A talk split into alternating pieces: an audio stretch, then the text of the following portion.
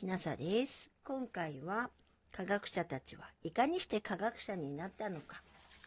羽賀和夫博士の場合をご紹介します。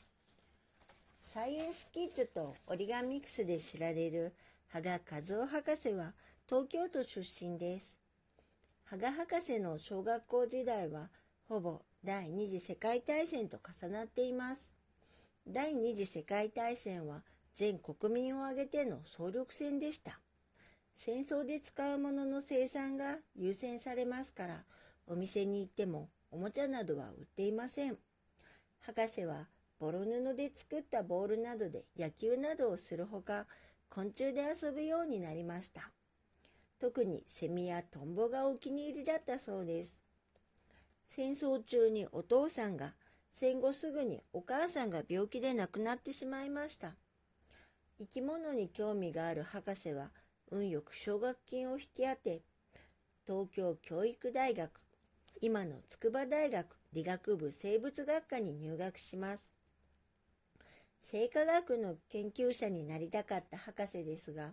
親からの支援もなく奨学金もつかない研究生がアルバイトと実験を両立させるのは時間的に無理でした。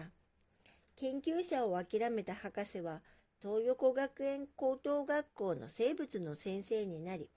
大阪学芸大学附属高校、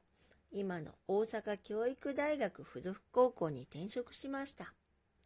大阪学芸大学附属高校では受け持った授業が少なかったので、博士は東京教育大学の安藤博博士のもとで、節足動物がどう進化してきたのかを解き明かす研究を始めました。1969年には小さな昆虫アザミウマと出会い、これを研究するべきなんだと悟ります。博士は研究を始めてみて、自分は先生より研究者向きだと実感したそうです。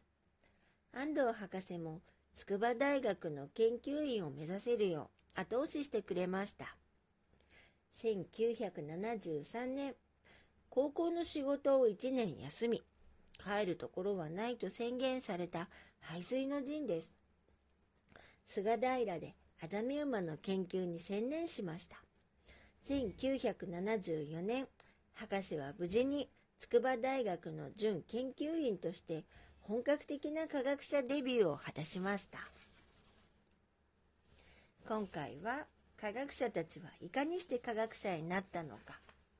羽賀和夫博士の場合を紹介させていただきました。もしあなたが聞いていらっしゃるのが夜でしたら、よく眠れますようにおやすみなさい。